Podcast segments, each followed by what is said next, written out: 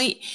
こんにちは、マロンめぐみです。こんにちは、松本律子です。はい。えーこちらの録音はハワイ時間の12月18日金曜日の夕方5時過ぎ、5時過ぎぐらいですね、にはい行っております。えー今週起きたハワイのニュースを5つダイジェストでお届けするハワイウィークリーニュース。えー情報元はハワイのニュースチャンネルや新聞を参考にしています。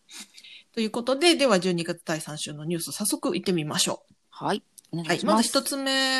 うんえーコロナワクチンの、えー接種がハワイでスタートしたということで、はい、い始よまいよねりました。はいうんえーハワイ州で初となる新型コロナウイルスの予防ワクチンが、えー今週火曜日、ホノルルのトリプラ陸軍医療センターに到着し、すでに数百人がワクチンを受けたというふうにニュースが伝えております。うんねね、もう動きが早い。先週のニュースの時にね、そ ういうのね、が動き始める予定だと言っておりましたが、 12月中にっていう話でしたが、ね、トントントンと進みましたね。はい。で、まずあの予防接種は、えっ、と、優先順位が高い救急救命室ですとか、まあ、集中治療室で働く人など、医療関係者から優先的に接種を開始しているということで。はい。で、あの、ワクチン接種自体は必須ではないうん、っとて書いていうましたね。ことなんですが、でもこのトリプラ、えー陸軍医療センターので働く職員の50%以上がワクチンを希望しているということで。うんだそうですね。ちなみにですね、トリプラっていうのは、あの、いわゆるミリタリー関連のね、えーと病院ということでハワイでは知られてるんですが、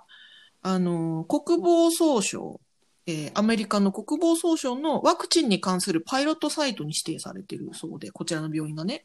うん。ううん。ん、で、アメリカの中でも、その、パイロットサイトに指定されている病院っていうのはかなり少ないらしくて、うん。ですから、まあ、アメリカ国内の中でも割と、なんていうんですか、その、実験的にというか、先駆けて、えワクチン接種がスタートしている病院がこちらのトリプラーだということで、報じられてます。うん、だから早かったんだね、本当に。テストというか、うん。パイそうみたいですね。うんはいパイロット的パイロット的に進められていて、うんで、あの、すでに数百人がっていうことでね、これが、あの、どれぐらいのスピードで、えーどういうふうに、えーまたどういう影響とかね、副作用とか、まあ、気になるところですが、そこら辺はまたおいおい、えーニュースで伝えられていくのかなと思いますけど、そうですね。まあね、まずは始まったっていうことがね、うんあの大きな一歩だと思いますけど。そうですね。うん。はい。このニュース、どうですか地元で、なんか、どういやどういうふうに受け止まられてるんでしょうね。うん、やっぱりまあ始まったねっていうのはあるんですけども、うんその一般の人たち、まあ、私のような一 般の人たちのところに来るのがいつとかっていうのも全然わからない状態ですし、まあ、人によってはね、あのーまだ本当に大丈夫かなっていうような思いを口にする人もいれば、もう一刻も早く打ちたいって思ってるっていう人もいるので私の周りだけでも、うん、うん、まあ、ちょっとね千差万別かなと思いますがなんでまあ、あのーここから先受けた人たちがどんな感じかっていうこととあとまあその経路みたいなものですよねどういうシステムでどうやって広げていくのかっていうところ、両、方が、えー発表されていくにつれて状態変わっていくと思いますがただ、まあ本当にねコロナに関してはやっぱりやっぱりワクチンとお薬がちゃんとしたものが広まらない限りなかなか、、あの落ち着いていかないんじゃないかっていうのが大方の所見なので、です本当に、ね。うん、この第一歩をね、あの、いい形で、この先も進めていってほしいですね。ね。うあんと。は特効薬がね、できるのが。そうそうそう、お薬ね。うんあればいいんですけど望まれてますよねはい。はいということでした。こちらもね、はい続報があり次第お伝えいたします。はい。では、二つ目のニュースいきます。うんえーダイヤモンドヘッドが、えーついに再開しました。イエーイ。ね え、長かったです。新型コロナウイルスの感染防止のために、9ヶ月にわたって閉鎖されていたダイヤモンドヘッドですが、えー今週木曜日、えーつまり昨日ですかね、再開したということで。はい。うん、ねねえもう本当長かった。結構3月のその、は最初の、えーロックダウンの時からはい入れなくなっておりまして、で、うん他のね、えっ、と、トレイルが再開、入れるようになった後も、ダイヤモンドヘッドだけは、やっぱりちょっとこう狭いっていうのもありますしね、えあの人気が高いっていうのもあってうん、多分、えっ、と、閉鎖されてたんですが、ついにっていう感じですね。ただ、毎日じゃないんだよね、空いてるそうのがみたいね。です。えっとですね、月、火、水は、えーお休みとお休。みだからなので、空いてるのが木曜日から土日。木、金、土、日。うん。で、ち、ちなみにその今からの季節時期ですと、クリスマスと元旦もお休みということだそうです。ね。ねだから、なんていうんだっけ、ご来光的なのはダメってことだよね、初日の出はあねー。そっかそっか。ご来光ね、日本人的には。ね、なんか、あの、うん例年はね、やっぱり初日の出よっていうので、見に行く人多かったんです。だから逆にむちゃむちゃ混んでたらしいんですけど、山頂がね。あーはい。うん、だけど、今年はそういうのも含めて多分ないんでしょうね。やあのあんまり混まないようにっていうことだと思いますし、人数制限もされるようなことをね、そのようあのです聞いね。てますので。あの、入場制限が敷かれて、あの、あまり混み、トレイルが混みすぎないようにっていうことで、えー制限が敷かれることと、あとマスク着用が必須。さらに、まあ、ソーシャルディスタンスを保つことが義務付けられているということで、また、あの、頂上とか、あとは途中のビューポイントあるじゃないですか。うんいくつかね、休憩ポイントがあるんですが、そこに長居することも禁止だそうです。まあ、あの、そもそもすごく狭いし、えっと、ビューポイントや山頂は混み合うんです。本当にね、普通の日でも。うん、なので、それをあんまりみんなが長く写真撮ったりなんだってしてると混んで、もうディスタンス取れないんでっていうことだと思いますが、うん誰がそれを管理するのかしら 監視するのかしらねえ。ねえこれだって、普通に写真撮るだけでも、普通に、だって、急いで写真撮っても5分ぐらいかかっちゃいますからね。なんだかんだね、本当に狭いんだもんだって、上。そう そう。上だって、あの、バンカーの上のところなんて、ね。それこそ、一家族、二家族いたらいっぱいじゃないですか。ちょっとどうやって管理するかわかんないですが。ね。うん。まあ、ちなみに余談ですが、あの、同じくつい最近、あの、開いた花馬ベイもですね、はいはい。もうやっぱりね、大人気で入るのに、ローカルが行列らしいです。あだからそうなんだ。 そう、あの、人数制限は。をすごくしてるっていうのもあるんですけどね。はいはいはい。なので、やっぱり最初は、うん、まあ、しょうがない。うん。待ってた分ね、うみんんな。が行きたくなっちゃうっていう。まあでもね、あの、空いたっていうのはいいニュースかと思います。このまま、あの、再度閉鎖みたいなことにならないことを願っております。ちなみに、この閉鎖していた9ヶ月の間に、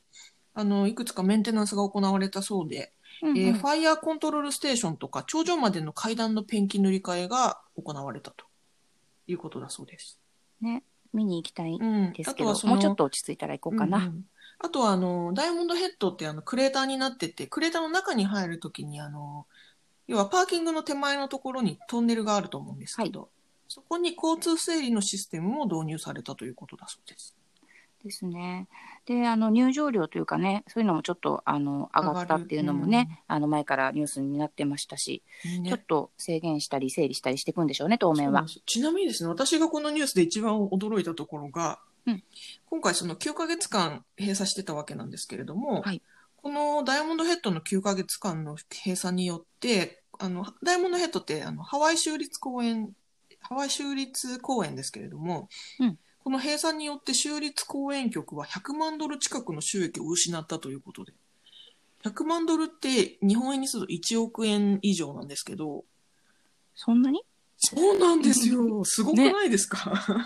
まあでもね、すごいんですよ。やっぱり人気なので、で、ああやって観光の大きなバスとか入るとね、うんあの、値上げする前からそこそこお金も取られていたし、うんあとそのもう駐車場のところにいろんなね、あの出店みたいのも出てたんですよね、最近は。ああ、なんかシェーブアイスとかね。うん、そうそういそのう、がパあイナっッたプりル屋さんとかしてね。。うんもしかしたらそういうのも全部ひっくるめてのことかもしれないですが、まあでも、州立公園局の収益ですからね、入場料だけじゃないかな。入場えそ料れとで駐車1億円場。うん。いや、すごくないですかと思って、だ から。本当かないや、でもど、だとしたらすごい損益だなと。ね。うん。いやいや、バカにならないですね、本う当にね。ん、はい。もう本当にハワイ元気にならないと。ねえうん、ということで、はいまあでもいいニュースですね。再開して。開いたのはねねはいいろんなところが再開中だということで。はい。では、3つ目のニュース参ります。んえーアロハスタジアムが一時閉鎖ということで発表がありました。えーパンデミックの影響で、アロハスタジアムが一時閉鎖を発表と。えーまあ、これあの、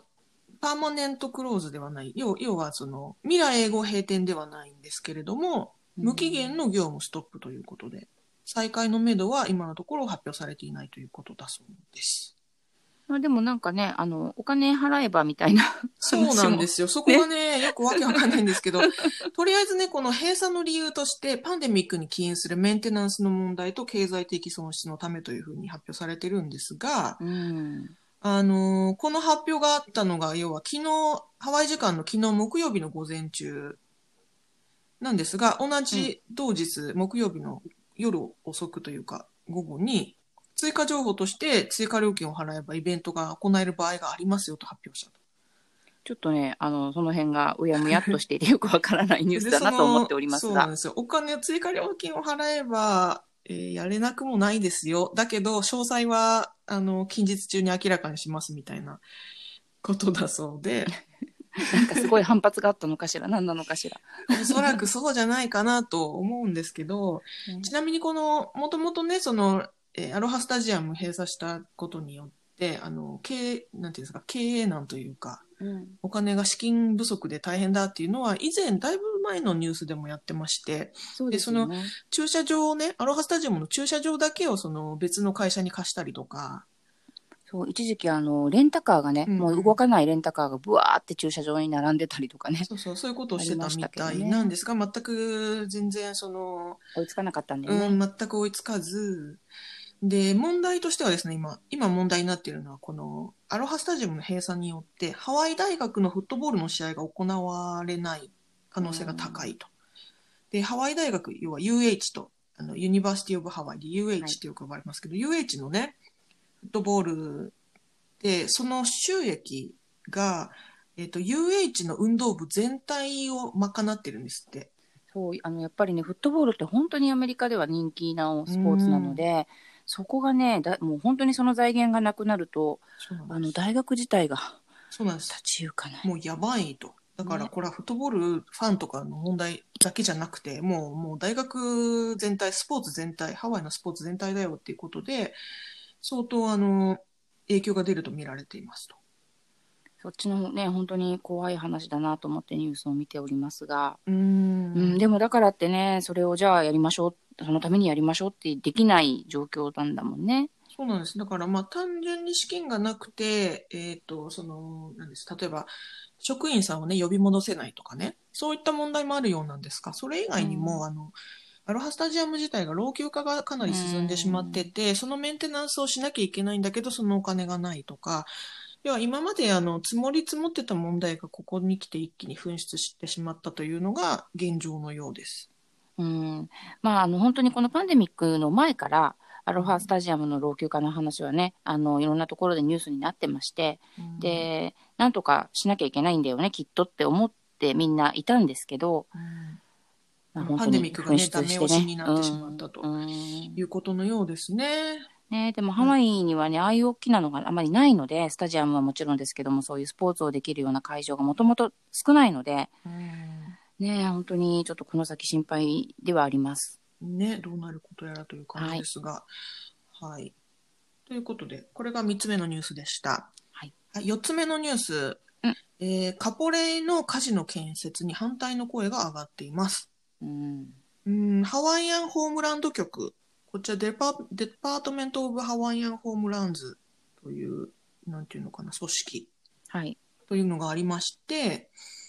えーこちらがカポレイ地区に大規模なカジノリゾートを建設するけ建設する計画があると発表しまして、これに対うしん地元コミュニティや議員さんから議員あのは批判の声が上がっているということで、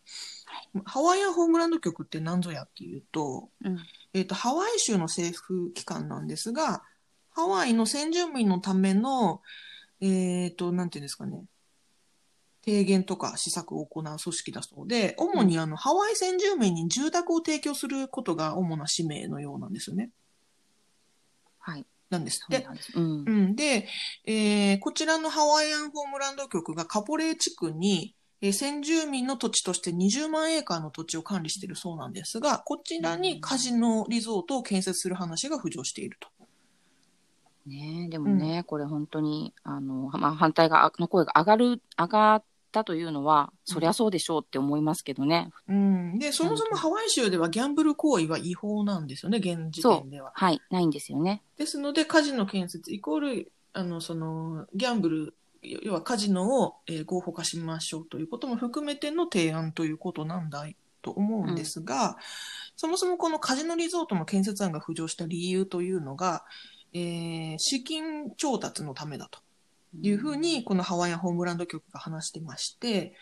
まあ、そもそもパンデミックが起こる前からこちらの組織は財政難で、さらにパンデミックで州からの資金がかなり減ったことで、もう、日も立ちもいかないぞと。いうことなんだそうです。うんで、ねそのホホームステッドロットといって、要は先ほど言いましたけど、そのハワイ先住民の人で、その住宅が欲しいですよって申請している人が、約2万8000人いるんだそうで、うんで、今の資金調達レベルのスピードでは、全員のニーズを満たすのに100年かかると。もうね、みんおとなぎ話のようだね。というのが、その、こちらのね、ハワイアンホームランド局の主張でして、まあ、そのためにもう、あの、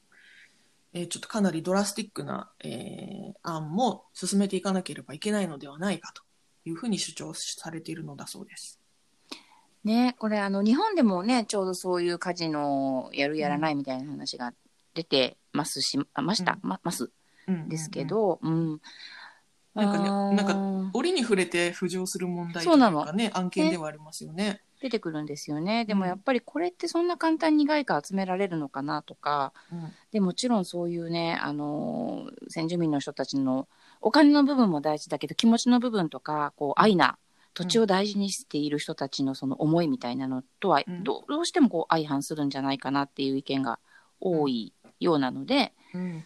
まあねこれちょっとなかなか折り合いつかなそうだなと私は思っております。そうなんです。ちなみにカポレー地域を代表するマイク・ガバード上院議員の意見としては、はい、えーギャンブル、特にカジノでは、ギャンブルへの依存が高まり、貧困やら薬物や乱用が増えて、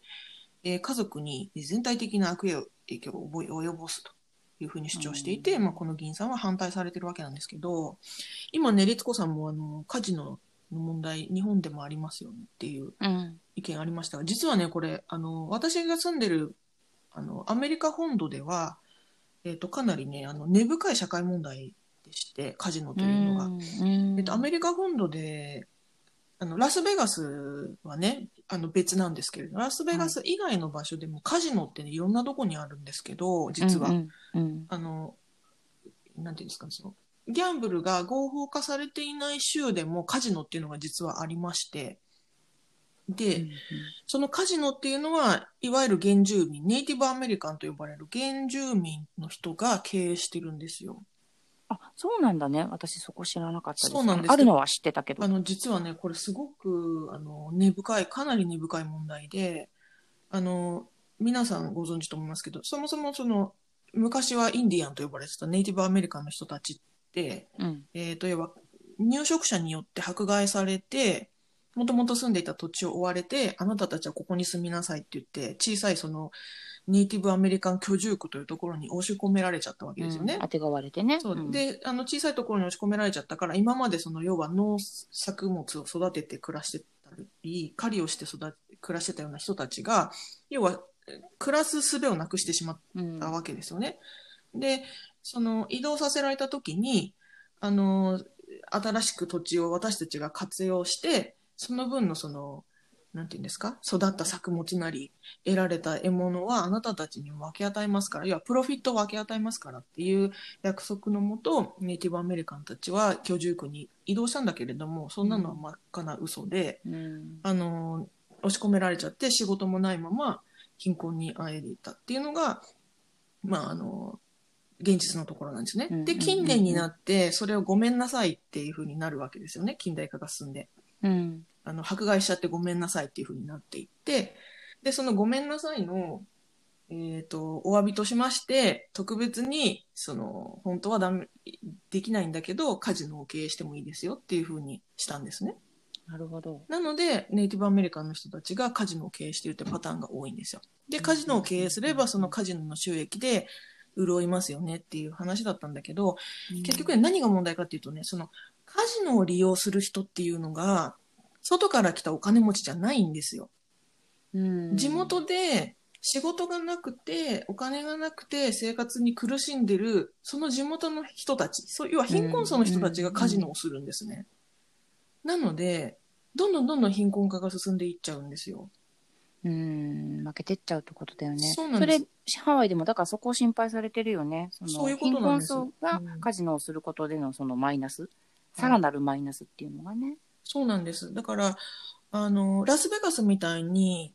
カジノを、要はその観光産業として、うん。あの、しっかりとその、地元の、なんていうんですか、その政府機関がしっかりと管理しながら行っているような、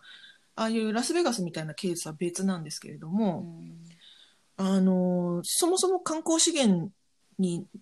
カジノが1個あったって観光資源にななるわけないので、うん結局はね、そういうその、地元の貧困層の人たちがカジノっていうか、その、要はギャンブルに依存するっていう流れになっていってしまうんですよね。うんうんで、これをその、マイク・ガバード上院議員が述べてる通り、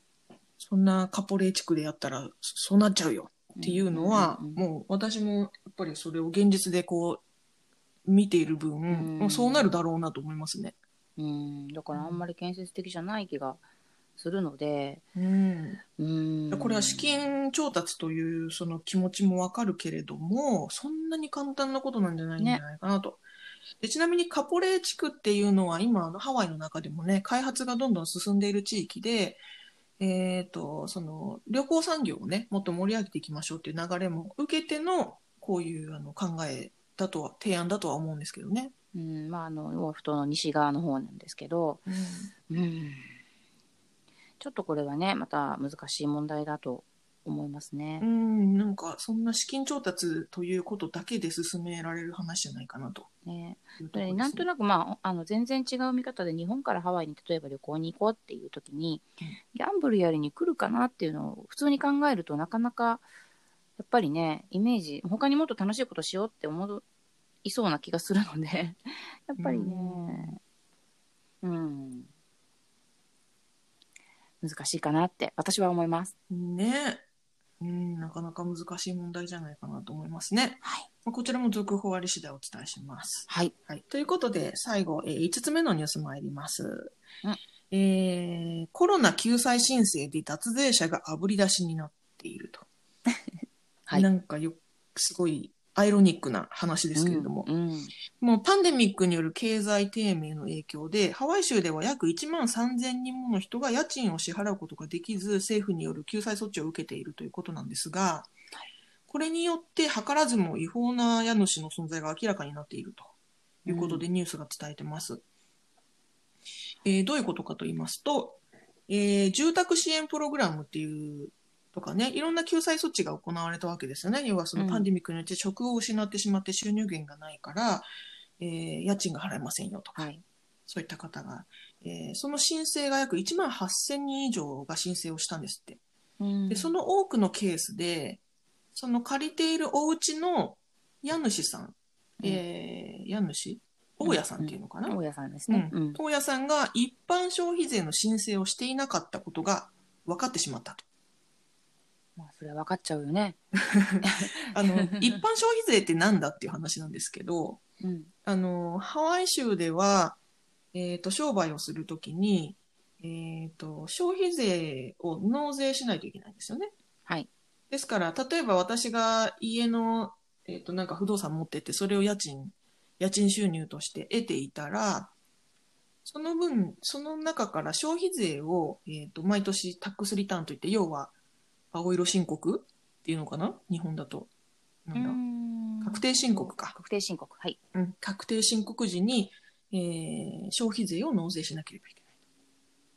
で、その消費税を納税するために、あの、免許っていうかね、あの、登録をしなきゃいけないんですよね。うん。私はこういったことで収入を得てますよっていう。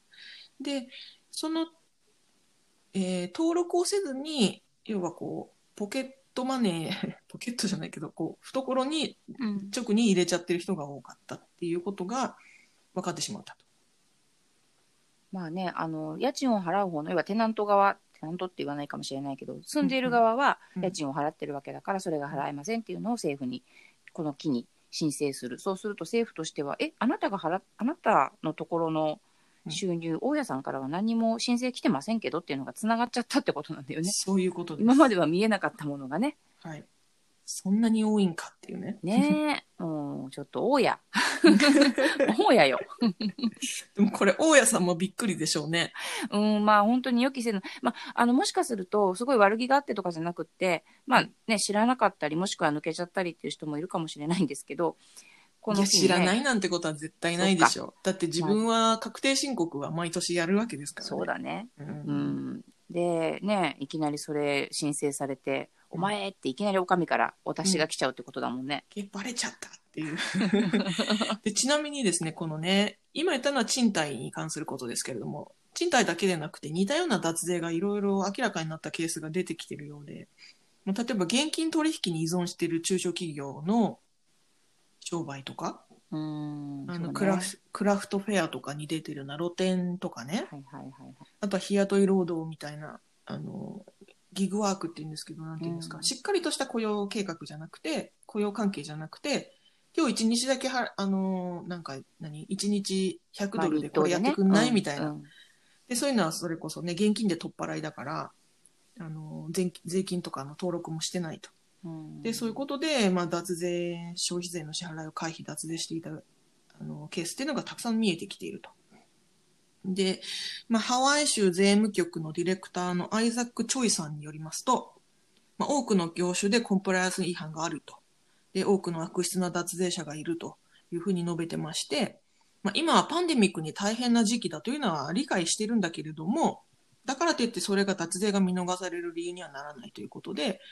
あの、こちらは厳しく取り締まってきますよというふうにおっしゃってます。ねえいろんなことがね、この木にうん。漏れちゃうんだな。ちなみにね、これ消費税の脱税ってことですけど、アメリカは、まあハワイもアメリカなんでね、アメリカはその脱税に関してかなり厳しいペナルティがありまして、うん。ですからこの大家さんたち、相当罰金支払うことになっちゃうんじゃないかなと思います。ねえ、でもさ、大家さんもさ、うんまあその、もちろん脱税は悪いことなんですけど、うん大家さん自体も今、あの、やっぱりなかなかその、家賃を集められない。みんなが払ってくれなくて、本当に困ってるっていう大家さんも多分いると思うんですけど、うん大家さん自身がね、その救済措置を申そう請そしうたそいうぐそ、らいうの。もうきついっていう。で、それの上にまた来るとなんかもう、泣きっ面に蜂って言うんですかうん そうですね、ことわざ。 ね、ことわざ。 なんかもう、ねえ、いろはかるたに出てきそうだよ。本当ですよね。なんか、大家に風邪みたいな。 そう そう そうそう泣き泣きっ面に蜂。泣きっ 面。律儀者の子だ くさん。よくわかんないけど。大変だ。ね最後じゃえ。ない。やっぱ悪いことはしちゃいけませんねっていそうう。だね。でもなんかまあね、この、もう本当だから、緊急事態ですね。いろんなところがね。うん、本当にね。まあでもそもそもその、あの、ハワイも、ハワイ州自体がその財政困難なわけですから、はい。まあみんなね、頑張って税金払いましょうねっていう。本当にね、なんかこの後が怖いよね。あの、ハワイだけじゃなくって、アメリカも結構そのね、失業保険とか、一生懸命いろいろやってくれてますけど、うん。誰がこの後それを補填するのかしらどう立て直すかがね。ねえ。うん、新しい大統領にかかってますよね。はねえあはい。ということで以上5つ今週のニュースをお伝えしました。はい。えー情報元はハワイのニュースチャンネルや新聞の、えーリンクをですね、あの、貼っておきますので概要欄にですね、あの、興味のある方はぜひご覧ください。はとい。いうことお願でいし、えますー今週もどうもありがとうございました。はい。ありがとうございました。はい。ではさようなら。さようなら。